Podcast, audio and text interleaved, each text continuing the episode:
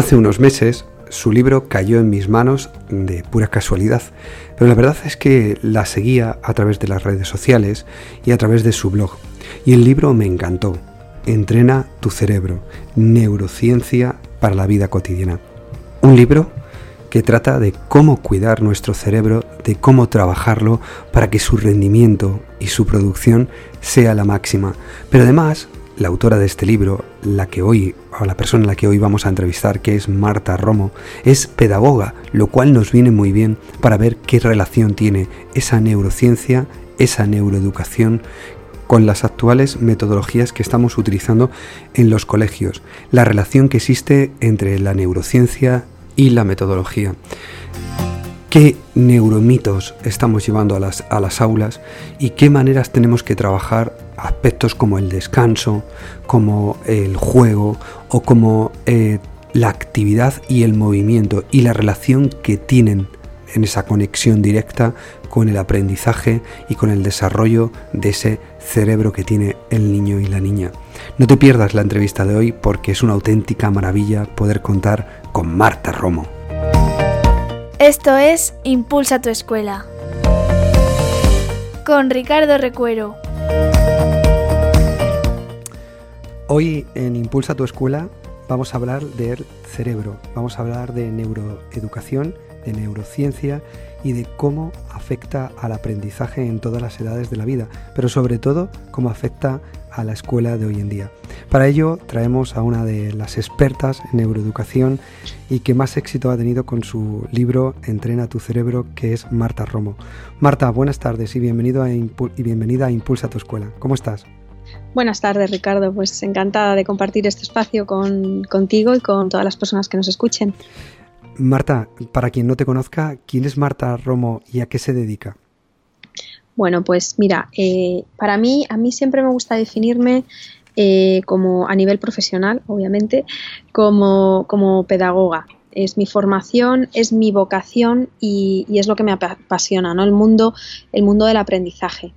Y mm, el mundo del aprendizaje me dedico sobre todo más al mundo del aprendizaje de adultos, en el mundo empresarial pero tengo una vocación también muy divulgativa de llegar a, más gente, a, otros públicos, a padres, a madres, también desde que soy yo mamá, pues estoy más sensibilizada con, ese tema, sobre todo porque mm, realmente con, los últimos avances que conocemos sobre cómo aprende nuestro cerebro, pues tenemos un montón de camino que recorrer y que mejorar, que bueno, que es una buena noticia, ¿no? Y que podemos hacer cosas nuevas, cosas diferentes que funcionan y que nos hacen la vida más fácil como, padres, como educadores y como seres humanos, ¿no?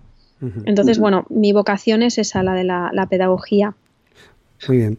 Y siendo esa vocación tuya por la pedagogía y habiendo escrito el libro que has escrito y todo lo que publicas sobre el cerebro, ¿qué te parece ahora eh, todo lo que se está hablando de neuroeducación? Porque hay un montón de cosas que ahora hablaremos de los neuromitos, pero es verdad que parece que ahora la neuroeducación se ha convertido en el sumum eh, para las escuelas, ¿no? Entonces, mm. eh, ¿qué relación tiene esa neurociencia con la educación y de qué manera nos podemos beneficiar los maestros y las maestras a la hora de enfocar el aprendizaje y la enseñanza dentro de las aulas a través de esa neuroeducación.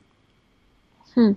Pues bueno, aquí realmente hay un camino muy interesante y muy vasto, vamos, muy amplio para, profundizar, porque tenemos muchísimo que aprender en el entorno educativo, ¿no? Eh, por ejemplo, para mí el primer el primer punto que, nos, que nos ofrece la ciencia con respecto a este tema, ¿no? y que para los profesores, los formadores es, es clave, es, es un cambio de, chip y de mentalidad que ya muchísimos lo están haciendo, o sea, quiero, decir, estamos en camino, mi, visión es muy, muy optimista y muy positiva de lo que está sucediendo, em, que tiene que ver con poner el foco del, del aprendizaje en, en, en, que es el alumno el que aprende y no yo el que enseño, ¿no?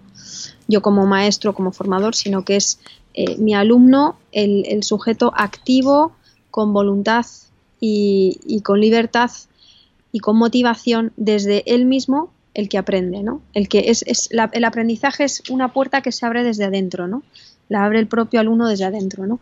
Y, no es tanto la preocupación del, profesor por ver eh, cómo él tiene que, enseñar o como que, que, sí que es importante, sino más el foco en cómo aprenden sus alumnos, ¿no? Una atención a la diversidad mucho mayor a la que hemos tenido hasta ahora, ¿no? Para mí ese es el, punto de partida que, viene a traer la neurociencia, ¿no? aparte de muchas otras cosas, pero para mí es lo más básico, ¿no? ¿Qué, em, cambios, eh, cuando ahora eh, venimos de una escuela muy tradicional, donde se decía que se trabajaban los contenidos duros, que era sobre todo la memoria, y ahora se ha puesto muy de moda eh, trabajar las soft skills, es decir, las habilidades blandas. Mm, ¿Es tan importante el trabajar esas habilidades blandas para conseguir un aprendizaje real en el, en el niño? Mm. Bueno, no es que sean importantes, sino que es que es eh, mm, absolutamente necesario. O sea, no puede ir una cosa sin la otra.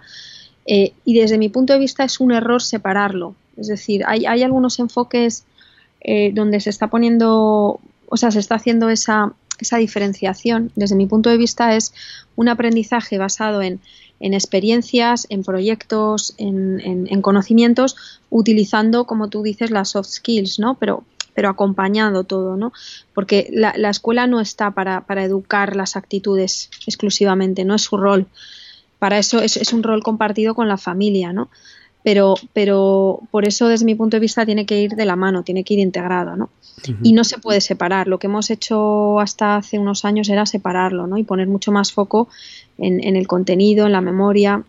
Pero ahora mismo vemos que necesitamos que todo esto esté muy bien engranado, ¿no? Y, mm, no, los, los, chavales y los niños no pueden aprender aislados de la realidad, no pueden aprender aislados de sus emociones, por tanto hay que integrar la realidad y el entorno y hay que integrar las emociones. Y bueno, como decía una, un, un, amigo, dice, la frase no es mía, ¿no? Él dice que, un, amigo que además se, dedica al, mundo de la educación, que luego os, recomendaré, José María Bautista, él tiene una frase que me encanta que dice que todavía estamos en, escuelas que tienen aulas del siglo XIX, muchas de ellas, no todas, con maestros que tienen una mentalidad un poco de una formación del siglo XX y alumnos del siglo XXI.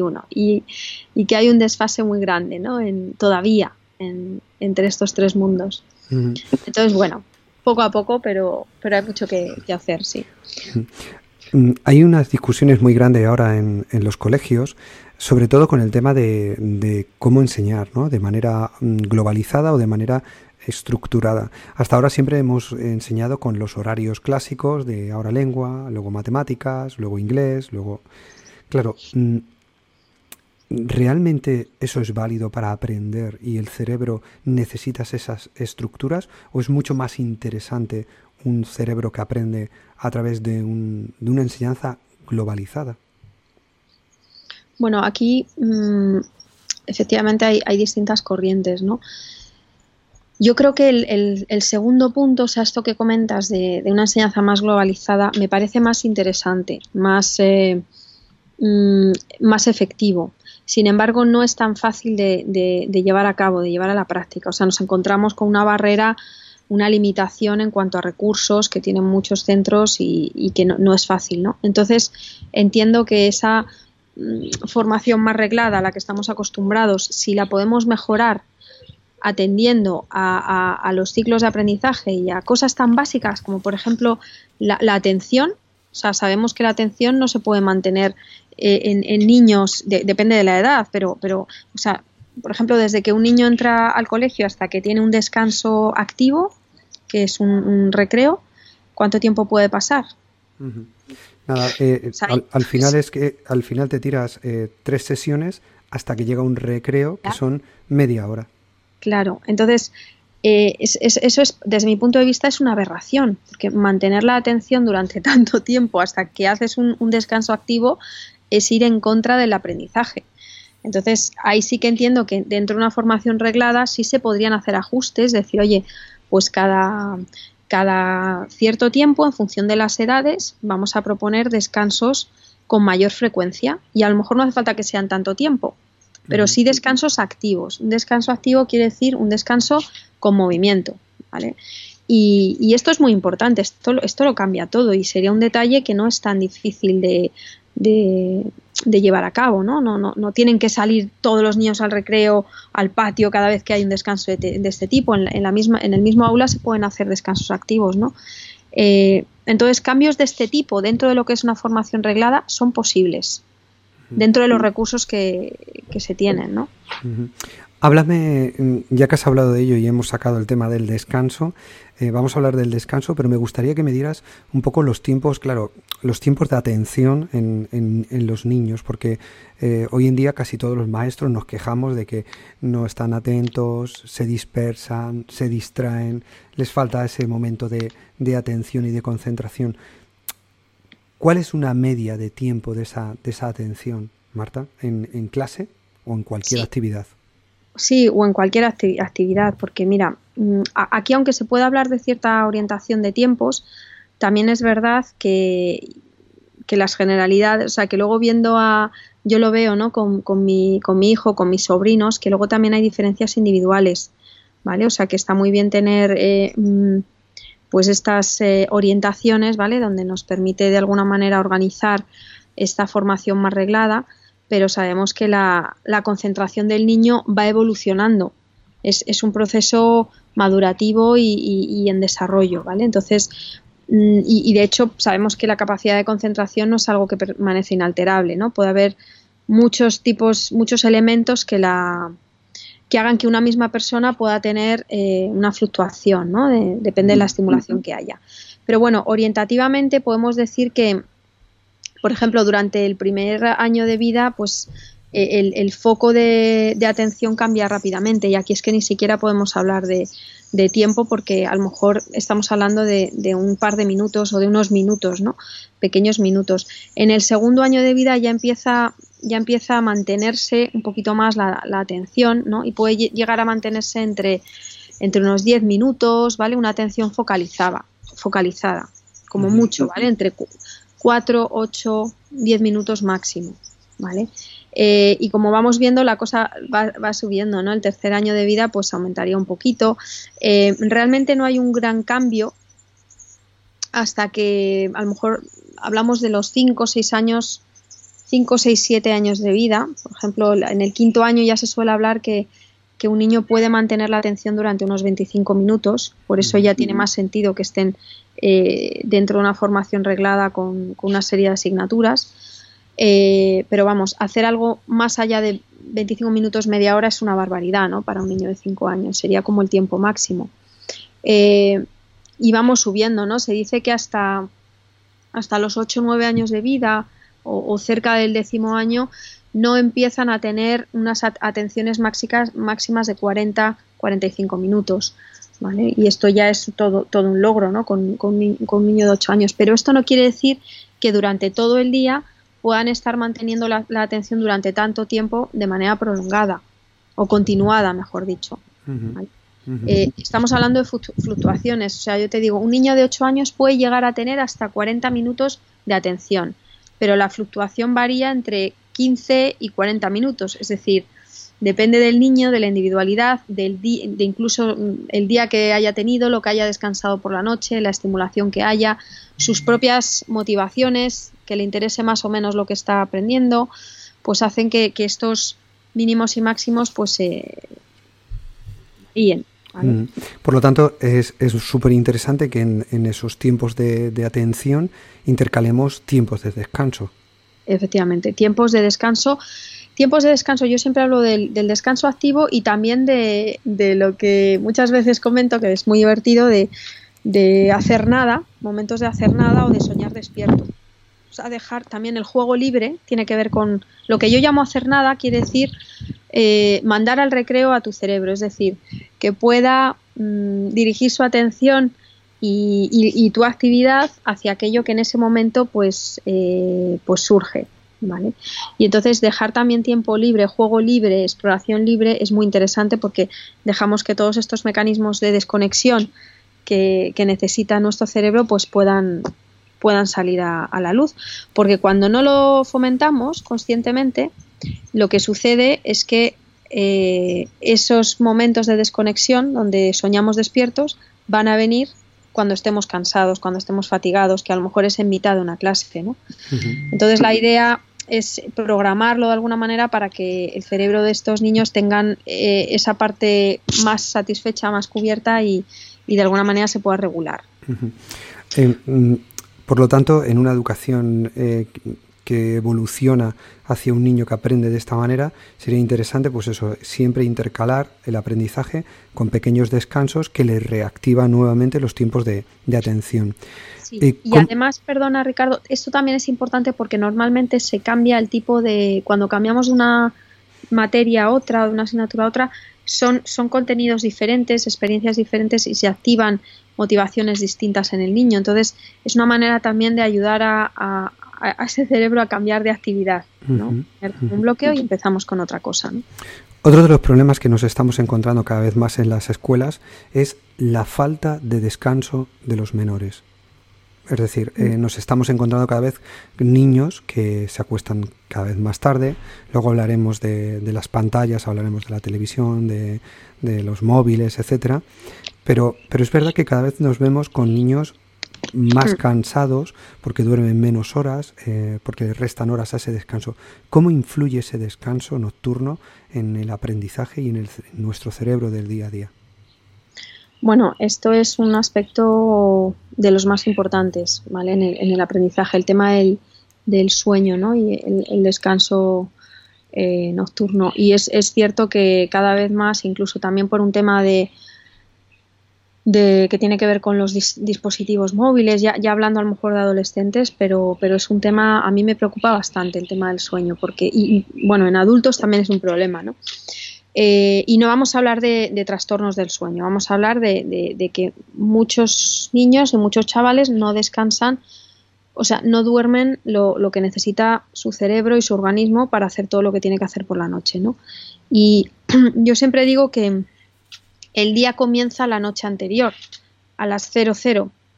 A las 00 es cuando el reloj se pone en marcha, ¿no? Del nuevo día. Por tanto, si queremos tener un buen día, si queremos estar frescos para incorporar nuevos estímulos, nuevos aprendizajes, necesitamos empezar la noche anterior eh, a cuidarlo. ¿no? Y durante la noche sabemos que ocurren una serie de mecanismos y de procesos en nuestro cerebro que nos preparan para el aprendizaje.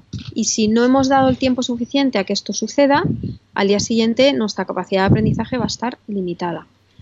Eh, sabemos también que el sueño es un eh, consolida el aprendizaje, consolida la memoria. Eh, es decir, hay, un montón de estudios que, demuestran ya, o sea que esto está bastante, bastante analizado, ¿no? Que después de hacer un repaso, después de estudiar, si después, justo inmediatamente después, dormimos, eh, ese aprendizaje, es, eso podemos memorizarlo mucho más, eh, de una manera más, más consolidada que si no hay un, sueño posterior. ¿no? O sea que, por tanto, el, papel del sueño es relevante, por un lado, porque nos prepara para el aprendizaje, eh, de alguna manera nos ayuda a tener espacio disponible para incorporar cosas nuevas, ¿no? Y por otro lado, también nos ayuda a consolidar lo que hemos aprendido en el día. Así que es un círculo virtuoso en este caso que, necesitamos. O sea, la noche anterior, dormir lo suficiente para prepararnos para el día siguiente y la noche posterior para. Eh, consolidar lo aprendido en el día, ¿no? Así que yo esto que muchas veces dicen de, de oye, mm, bueno, ya recuperaré el sueño, ¿eh? esta noche, hoy pues se ha acostado tarde, tal, bueno, ha dormido poco, ya lo recuperará, no, no se recupera el sueño. Esto, como digo, es un ciclo, un círculo virtuoso que hay que cuidar, por lo que acabamos de explicar. Y que, y que afecta gravemente a muchas, a muchas partes del, del aprendizaje y además también del, del organismo.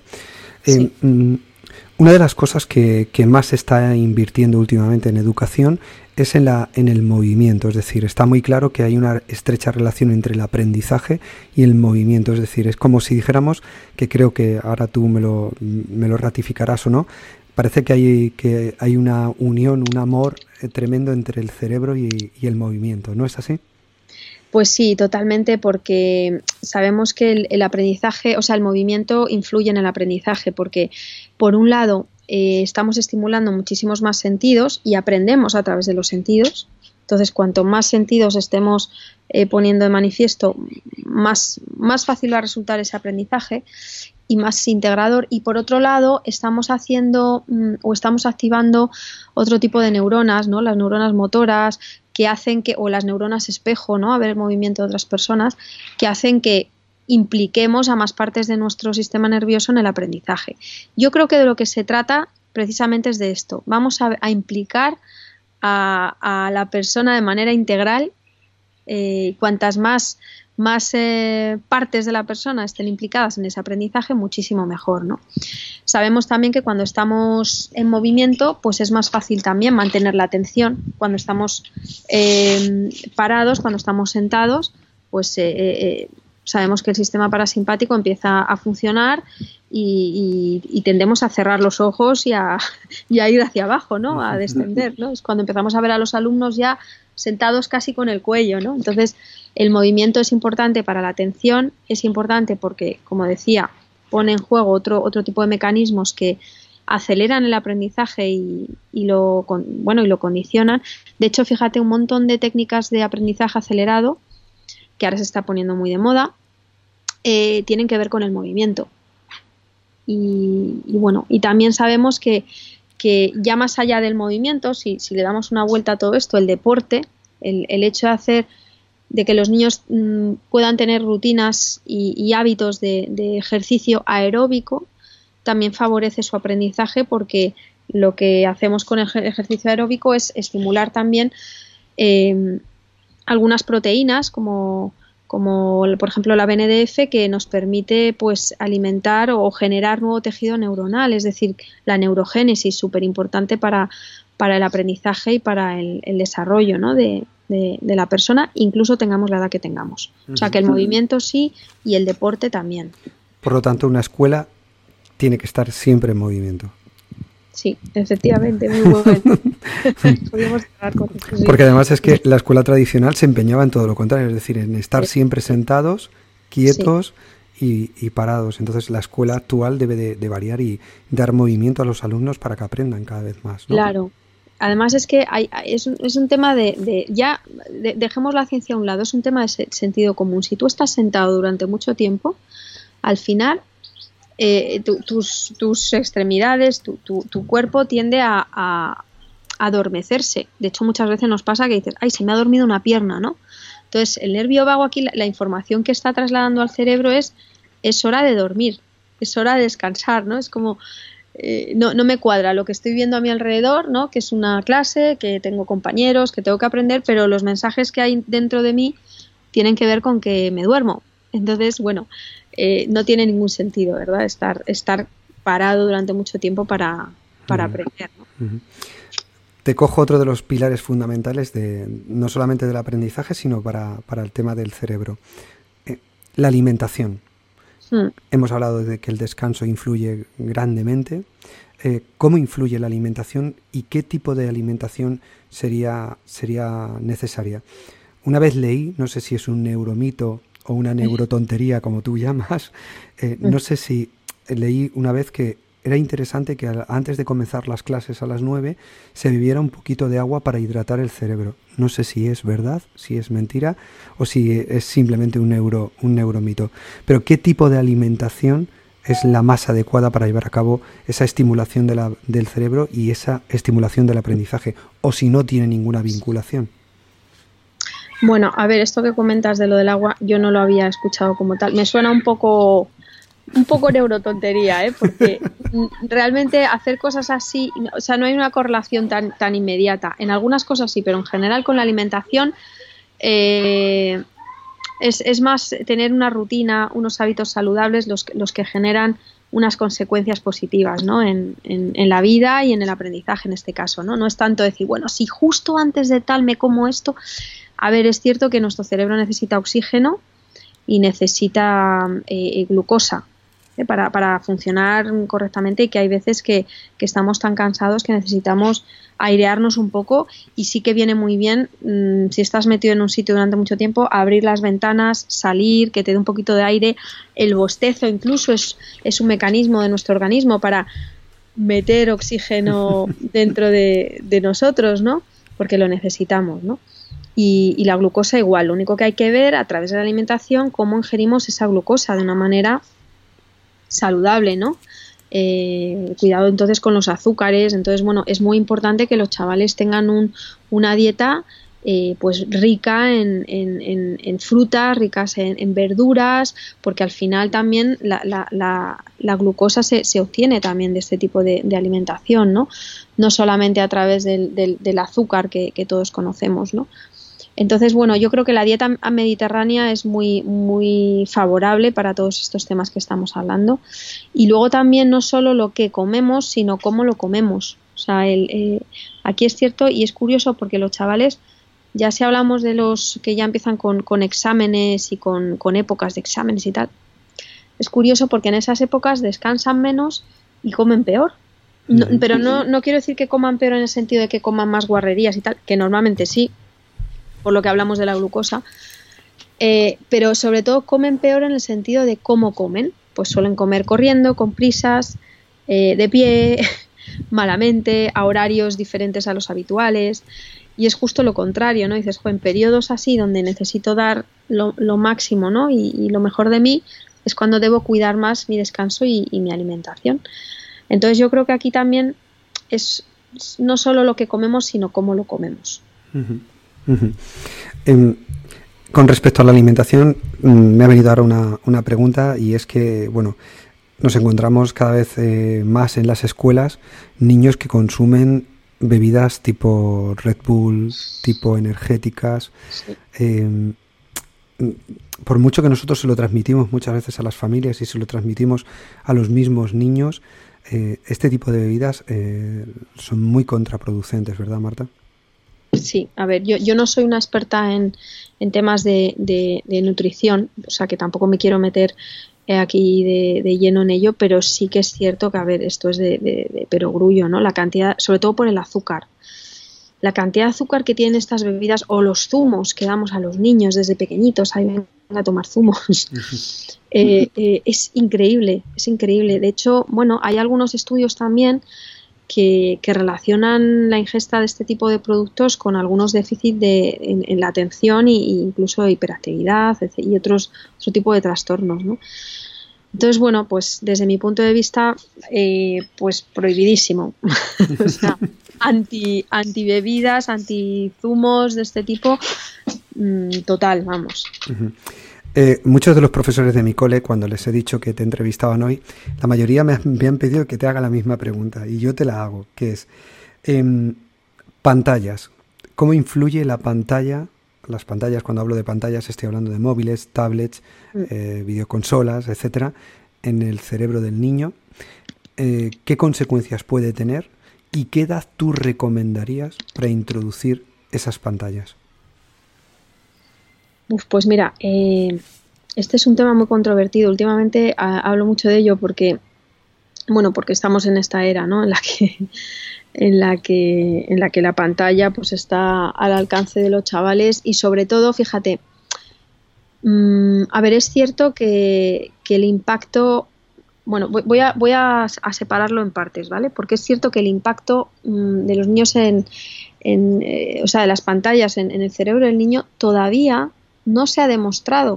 O sea, no, tenemos, no ha pasado el tiempo suficiente como para saber qué impacto tiene realmente en el cerebro de un, de un niño que ha estado sometido a, una estimulación a través del móvil, del iPad o de lo que sea, de las tablets o de la televisión, no lo sabemos todavía. Entonces hay estudios incipientes, hay algunas conclusiones que se sacan, pero realmente no, no, no lo sabemos pero sí que podemos mm, observar determinados comportamientos que no hace falta que haya un estudio científico detrás para saber que no son positivos en el niño. Por ejemplo, em, el, mero hecho, esto lo, lo, habréis visto todos, el mero hecho de ver a un grupo de chavales que están juntos, pero que están con el móvil, hace que no estén trabajando sus habilidades sociales, ¿no? que es lo que tiene que hacer un niño y un chaval en ese momento, ¿no? relacionarse con otros niños, moverse, entonces, ese tipo de situaciones, que ya no es por la pantalla en sí, sino por, por el mero hecho de que tengan más interés de, estar jugando a un juego, que eso les, les parezca mucho más interesante que estar jugando a la pelota o que estar hablando de sus cosas, pues esto es un problema. O sea, yo creo que por aquí vamos a encontrarnos con problemas. Más dificultades. Eh, que nos vean a los adultos todo el día con el móvil. O sea, yo a veces esto lo hablo con mi marido porque yo misma me, pillo y digo, madre mía, o sea, voy a dejar el, el, móvil en el bolso, en el armario, fuera de la vista porque, o sea, me voy a desconectar porque si no llegas a casa y estás con el móvil. Estás con el móvil también y los niños te ven. Entonces al final, por mucho que tú no le dejes el móvil a tu hijo, si él te está viendo a ti que estás con el teléfono todo el rato, mm, está aprendiendo que hay que estar con el teléfono todo el rato. Porque está, el, aprendizaje basado en el, en el, modelaje es muy potente, ¿no? Entonces el que nos vean a los adultos así, pues bueno, tiene implicaciones. Y luego una tercera que te diría que también se observa, y yo esto lo he comprobado con mi hijo, o sea, hablo en primera persona, eh, lo he comprobado con otros niños de, mis sobrinos, etcétera, o sea, he hecho experimentos en este sentido. Y es que después de estar un rato, o sea, la ansiedad que les genera a los niños, el querer coger el móvil, que no se lo dejes, o que se lo dejes y se lo quites en un momento dado, o sea, que racionalices y lo limites en el tiempo, eh, la ansiedad que les genera, incluso agresividad, es increíble esto no les sucede cuando, cuando les eh, quitas otro tipo de, estímulo. Se pueden quejar cuando le quitas un juguete o tal, pero, pero que le quites el móvil lo viven con una angustia, con una ansiedad, que eso me parece inquietante. Claro, el tema del, móvil, bueno, de las pantallas, lo que sí que sabemos, eh, aunque repito, no hay ningún estudio concluyente, ¿vale? Pero sí que sabemos que lanza un estímulo eh, inmediato y placentero en el niño y esto es algo súper adictivo. O sea, es decir, tener feedback inmediato, es decir, que tú des un botón y pase algo o que estés en constante, por ejemplo, los niños youtubers, eh, eh, yo por ejemplo veo a mi hijo, yo a mi hijo le dejo muy muy de vez en cuando eh, jugar con, con el móvil, ver dibujos animados. Lo tenemos limitado mi marido y yo, solamente le dejamos en situaciones en las que necesitamos utilizar ese recurso por, por algo, ¿no? Por, por alguna excusa. No, no le dejamos en el día a día utilizarlo. Bueno, pues él con dos años y medio sabe manejarse, obviamente le dejamos YouTube Kids, pero sabe manejarse perfectamente y elegir lo que quiere ver con su dedito, ¿no? Y nosotros no le hemos enseñado. Entonces, claro, esa experimentación que han tenido ellos, ese aprendizaje por sí mismos, ese descubrimiento, eso es, eso engancha muchísimo, ¿no? Y luego el, mero hecho de que toquen y pase algo, que puedan elegir, de nuevo activa esos mecanismos de, placer, de recompensa y quieren más. Por eso es lo que te digo, que a mí me preocupa mucho esa, esa ansiedad con la que viven, el que le quites el dispositivo o que no se lo des, eso es preocupante, ¿no? Y, bueno, y luego mm, veremos en unos años realmente el impacto que todo esto tiene. Yo, mi, mi opinión personal es que soy partidaria de que de, muy de vez en cuando puedan eh, cogerlo y ver que no pasa nada porque lo están viendo. O sea, si tú a un niño no, no le permites interactuar con uno de estos dispositivos, pero en su entorno está viendo que los adultos lo utilizan y otros niños lo utilizan, estás generando una deseabilidad en ese niño que cuando lo coja lo va a coger con unas ganas que no veas, ¿no? Entonces yo soy más partidaria de tratarlo un poco, de, de, normalizarlo, ¿no? Es decir, oye, los dispositivos están integrados en nuestra vida y cada vez más, entonces, bueno, pues vamos a integrarla también en, su vida como algo normal, pero de una manera súper limitada y racionalizada. Eh, en las escuelas, eh, según se van avanzando en edad, eh, a partir de infantil, empezamos poco a poco a ir dejando que desaparezca el juego y cada vez hay menos juego. Pero sin embargo, mm, lo he leído que tú lo comentabas en alguna de tus charlas, incluso en alguno de tus artículos, y yo como maestro considero que es importante ¿Por qué es tan importante que el juego no desaparezca ni de la escuela ni de su vida diaria? Bueno, de hecho yo, llego a decir que yo afirmo rotundamente que el juego no puede desaparecer de la vida de ninguna persona, tenga la edad que tenga. Eh, en el mundo animal, ya sé que somos humanos, no somos, eh, somos animales humanos, pero eh, en el mundo de los mamíferos, los etólogos saben que cuando un mamífero adulto deja de jugar es porque tiene un problema mental. O está deprimido o tiene algún problema mental, ¿no? Algo le ha pasado. Pues yo a veces digo, ¿qué nos habrá pasado a nosotros que también somos mamíferos y que necesitamos el juego para dejar de jugar, ¿no? Entonces, em, es como que hemos empezado a juzgar el juego. Parece que ya no es de, adultos, ¿no? Yo, hablo del síndrome de la Z, de juzgar, que hay que cargarse la Z para, para jugar, ¿no? Entonces, bueno, el, el, juego tiene muchísimas ventajas porque forma parte, o sea, jugar forma parte de, de la evolución humana, del proceso de aprendizaje. Jugar es experimentar, simular con la realidad, algo súper necesario. Simular la realidad además de una manera relajada, porque sabes que no va a pasar nada y esto te permite después atreverte en el mundo real a probar las cosas con las que has estado jugando previamente. Es decir, el juego tiene una función preparatoria para la vida. No, no, no, solo los niños no juegan porque es divertido, también, también es divertido, pero juegan porque están aprendiendo, porque se preparan para la vida y aquellas cosas, yo lo veo con, con mi hijo, ¿no? Aquellas cosas que él se atreve a hacer eh, cuando está jugando con, sus coches, sus animales y, o cuando cuenta historias, inventa los cuentos, pues luego veo cómo las prueba también con nosotros o con otros niños. O sea que eh, es así, ¿no? Y, y, debería ser una metodología o de las metodologías más importantes a tener en cuenta en, en los colegios tengamos la edad que tengamos en, los centros educativos. Yo, el, tema de, no jugar en, en, la edad adulta me parece, ya te digo, una aberración. Estoy, de acuerdo contigo, Marta. Pero cada vez, según vamos siendo adultos, va desapareciendo, va desapareciendo el juego. Eh, en, tu opinión, me gustaría que me dieras unos, unos tips o unas ideas. ¿Qué debería de estar en cualquier clase, en cualquier aula, para trabajar eh, bien el aprendizaje y estimular bien el cerebro? ¿Qué cosas consideras tú que dirías? Esto es básico en una clase para que el niño aprenda. Mm, ¿Te refieres a, recursos o, un poco en general? Como, como tú veas, sobre todo cosas que verdaderamente le vienen bien al cerebro y que nos ayudan a, estimular mucho más ese aprendizaje por parte del maestro hacia el niño o por los, mismos espacios en los que estamos. Sí. Bueno, eh, hay muchísimas estrategias, ¿no? Pero eh, por ejemplo, yo creo que todo lo que tiene que ver con despertar la emoción para aprender es bienvenido y necesario. Y por despertar la emoción quiero decir que, por ejemplo, el entorno, el entorno en un, el aula debe ser evolutiva también, debe ser cambiante. Eh, deben, pasar cosas y, el, y, el, propio alumno debe interactuar con eso que sucede, ¿no? Debe de, o sea, lo que vemos a nuestro alrededor, el, interiorismo, la decoración de, un aula condiciona también el cómo nos encontramos, si vamos a estar más cómodos o menos cómodos. Eh, por eso hacer parte también al alumno de eso es muy importante. ¿no?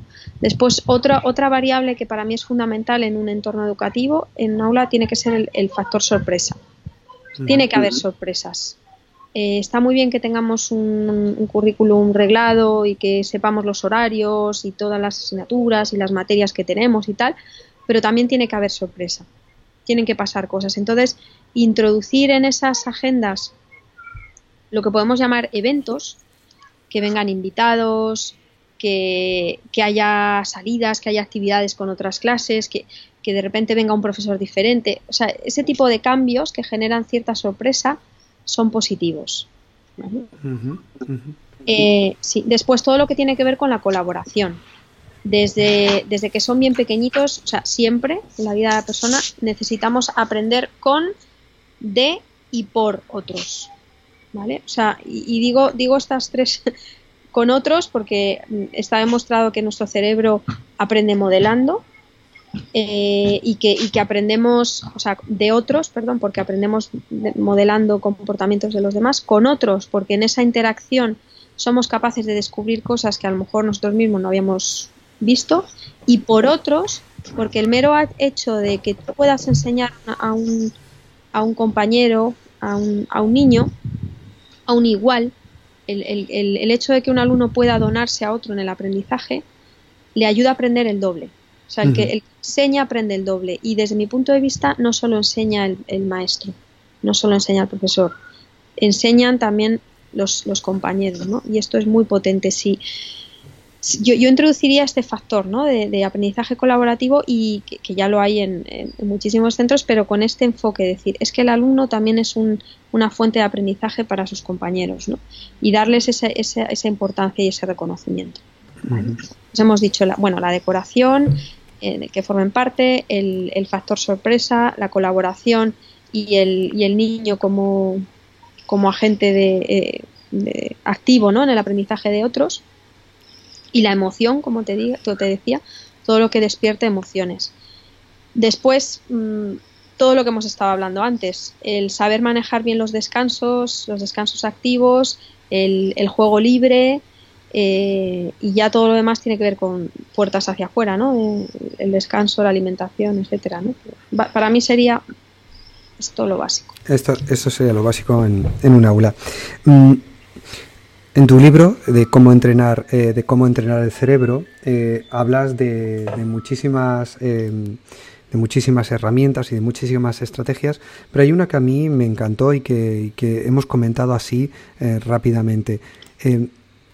El no hacer nada, es decir, Mm, vivimos en una sociedad que nos invita a siempre estar haciendo cosas, a siempre estar distraídos y llegamos a casa cansados de todo el día trabajando y o, nos ponemos con el móvil o ponemos una serie, e, es necesario estar siempre distraído. Pero ¿por qué es beneficioso ese tiempo de desconexión? Sí, el, el verbo nadear, ¿no? Vamos a nadear. Bueno, porque al final es, la, la, única manera que tiene nuestro cerebro de, ser productivo. Y esto está científicamente demostrado. O sea, no esto es, esto no es algo que ahora nos hemos inventado, que se ha puesto de moda o que es muy guay decirlo. No, es que sabemos que el cerebro para ser productivo necesita nadear. Es decir, dedicar tiempo a no hacer nada. ¿Cuándo? Pues justo antes de enfrentarte a una tarea difícil, a un esfuerzo mental importante. De hecho, es algo que buscamos inconscientemente sin darnos cuenta. Eh, esto, este palabrejo que está de moda, lo que, lo que llamamos procrastinar, que nuestros abuelos no lo conocían porque no lo necesitaban, nosotros lo conocemos porque lo necesitamos, no es otra cosa que un mecanismo de nuestro cerebro para nadear justo antes de enfrentarse a una tarea difícil. Me explico. Eh, o sea, no sabemos cómo provocar el alto rendimiento cerebral directamente, o sea, yo no o, la creatividad. Yo no te puedo dar a Ricardo decir, venga, ponte creativo, dime una idea genial ahora mismo, ya, ya. Es, imposible que tú voluntariamente digas, venga, me pongo súper creativo. No, es, es, es, un proceso, ¿no? Tiene que pasar algo para que tú te pongas creativo, ¿no? Entonces, lo que sí que se ha demostrado es que justo antes de que un cerebro esté en alto rendimiento, o sea, que esté en modo creativo, y esto se mide eléctricamente, ¿vale? Eh, justo antes de que eso suceda, ese pico creativo, lo que estaba aconteciendo inmediatamente antes era una especie de desconexión mental. Y esto suele suceder cuando estamos perdiendo el tiempo, sin agobios y haciendo cosas que implican a lo mejor pues cosas que os sonarán a todos, ordenar la mesa, entrar en internet, hacer cosas que parecen que son tonterías, pero que realmente lo que estás haciendo es perder un poquito el tiempo para después dar ese salto. ¿no? ¿Cuál es el, el problema cuando procrastinamos? Que nos agobiamos, nos juzgamos por ello y entonces procrastinamos más, porque el cerebro necesita más tiempo para relajarse. ¿no? Entonces, bueno, sabemos que nuestro cerebro funciona así, entonces, ¿por qué no introducirlo en nuestro día a día? Una recomendación, yo, yo lo practico cada vez que me tengo que enfrentar a algo difícil, no sé, escribir un artículo, eh, hacer una propuesta, cualquier cosa que mentalmente para mí requiere un esfuerzo, me programo justo antes un ratito de perder el tiempo, conscientemente y libremente y sin juzgarme por ello, sin sentirme mal. Y es curioso porque si a lo mejor me he programado 15 minutos, antes de eso ya estoy escribiendo lo que tengo que escribir. O sea, funciona. Funciona. Por eso, por eso era por lo que te lo preguntaba, porque creo que es importante y además lo he leído en varios artículos tuyos con respecto a, como tú dices, nadear. Mm, eh, la emoción, como tú decías, es súper importante porque realmente sin emoción no hay eh, aprendizaje y el cerebro necesita esa emoción, ¿verdad? Totalmente. O sea, el, eh, sabemos que para realmente para que haya aprendizaje, sobre todo para que las cosas las podamos interiorizar y memorizar necesitamos dopamina. Necesitamos, es el, es el pegamento del aprendizaje, ¿no? Y el, la dopamina tiene mucho que ver con el placer. Y el placer tiene mucho que ver con las emociones, ¿no? Entre otras muchas cosas, ¿vale? Lo estoy simplificando, pero bueno, para que se pueda entender. Entonces, a mí me gusta mucho decir que, que para aprender necesitamos doparnos de manera natural eh, es decir, con nosotros mismos, o sea, con, el entorno y con el placer del propio aprendizaje. ¿no? Por eso son tan importantes las, emociones. ¿no? Eh, para ir terminando, Marta, me gustaría que me aclararas algunos de estos neuromitos o neurotonterías de las que tú hablas y que la verdad es que la gente las utiliza muy a menudo. Muchísimo, Bueno, este es un tema tremendo porque eh, en el entorno educativo yo creo que estamos, estamos siendo un poquito más rigurosos, pero fuera, cuando ya hablamos de divulgación y tal, es, esto es un desastre. Es tremendo, ¿no? Pero bueno, como todo lo que se pone de moda, pues es lo que sucede. Entonces, bueno, pues hay muchísimas neurotonterías. Yo hace, hace nada he sacado una, una recopilación de todas las que he ido publicando en redes, pero bueno, la más conocida y la más típica, que yo la sigo oyendo, eh, es que solo usamos el 10% de nuestro cerebro que a mí me hace mucha gracia cuando alguien de repente me lo dice, digo, ay, pues, pues si eso fuera así, estarías en una camilla conectado a un aparato y estaríamos todos temiendo por tu vida, ¿sabes? Eh, entonces, bueno, este tipo de comentarios que, sabemos que no son así, que vienen sacados de titulares, aquí la prensa pues muchas veces tiene, tiene esa responsabilidad, ¿no? Que de un estudio a lo mejor lanza un titular y ya ahí hay un sesgo, ¿no? Entonces, bueno, sabemos que el cerebro usa el 100% de su capacidad, si no tendríamos un problemón. Lo que pasa es que el potencial que tenemos pues es muy grande y es cierto que no aprovechamos al 100% ese, ese potencial, ¿no? Ya está. No quiere decir que solo usemos el 10% de nuestro cerebro, ¿no? hay, uno, hay uno de los que dices en tu artículo que dice, el cerebro descansa cuando dormimos. Sí. Sí, sí. Hay gente que piensa que cuando nos dormimos, pues ya el cerebro como que se apaga y, y, descansa junto con el cuerpo, ¿no? Y sabemos que todo lo contrario, ¿no? Que cuando el cerebro, o sea, cuando el cuerpo descansa, el cerebro se pone a trabajar a tope, porque le tiene que, dar tiempo a procesar toda la información que ha recibido a lo largo del día y, el cerebro está súper concentrado en esa tarea, ¿no? De hecho, mm, está tan atento, tan atento que a mí me parece muy divertido esto. Me explicaron una vez que cuando a veces tenemos latigazos cuando estamos durmiendo, y de repente mueves la pierna, ¿no? Y te despiertas y dices, ay, estaba soñando que eh, me caía por un precipicio o que iba volando, no sé qué, ¿no?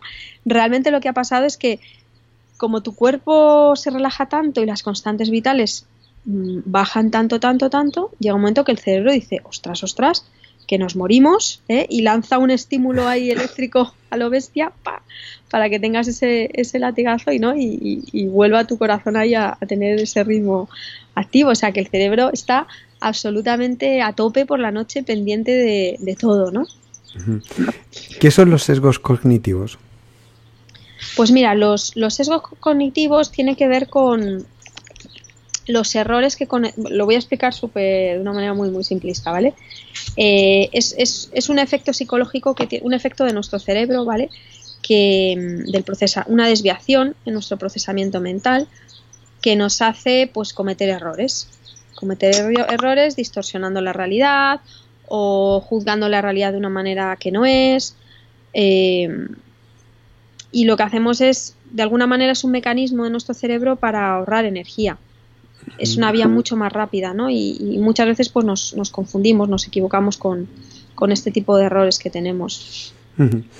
Eh, Marta, para, ir terminando, recomiéndame alguno de estos libros que nos pueden orientar muy bien a, las escuelas, a los maestros, a este mundo tan fantástico de la neurociencia y de la neuroeducación, aparte del tuyo que, es muy, muy recomendable. Eh, pues mira, eh, yo recomiendo siempre, siempre, siempre eh, a Kahneman. O sea, voy a, el, el, el, último, el libro que tiene de pensar eh, rápido, pensar despacio, me parece una obra de arte. Y todo buen educador que se precie, pues debería conocerlo, ¿no? Y saber qué hay, qué hay detrás. Después, eh, bueno, a mí me gusta mucho Álvaro, Álvaro Bilbao. Eh, Álvaro Bilbao, pero iba a decir Álvaro Martín, es un amigo. Álvaro Bilbao. No ha escrito ningún libro.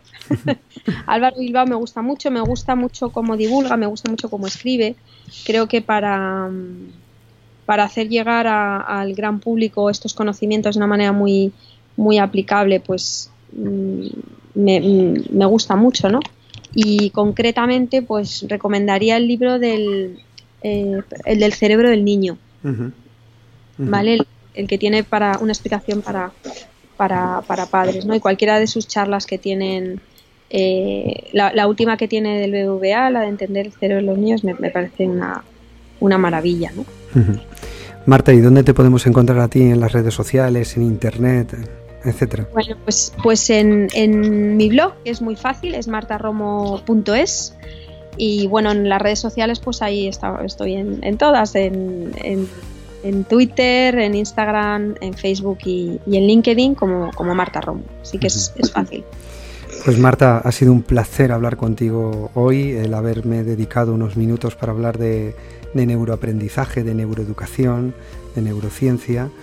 Y yo recomiendo a todos los oyentes que lean tu libro, Cómo entrenar el, tu cerebro, de Marta Romo, que es un, un libro muy ameno, muy rápido de leer además, muy bien escrito y que, y que te da unas pistas sobre todo lo que hemos estado hablando hoy y cualquier persona que te siga también en redes sociales porque eres activa, cuelgas muchos artículos y todos cada vez muy interesantes. Así que Marta, gracias por estos minutos y nos vemos muy pronto. Muchas gracias Ricardo, ha sido un verdadero placer. Muchas gracias Marta, hasta pronto. Hasta pronto.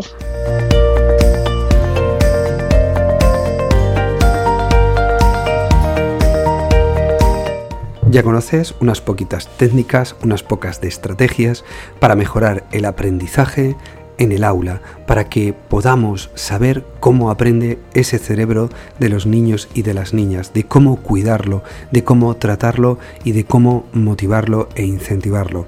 Espero que esta entrevista a Marta Romo te haya gustado tanto como a mí. Nos vemos en el próximo episodio de este podcast de educación que se llama Impulsa tu escuela. Hasta entonces, un fuerte abrazo. Chao.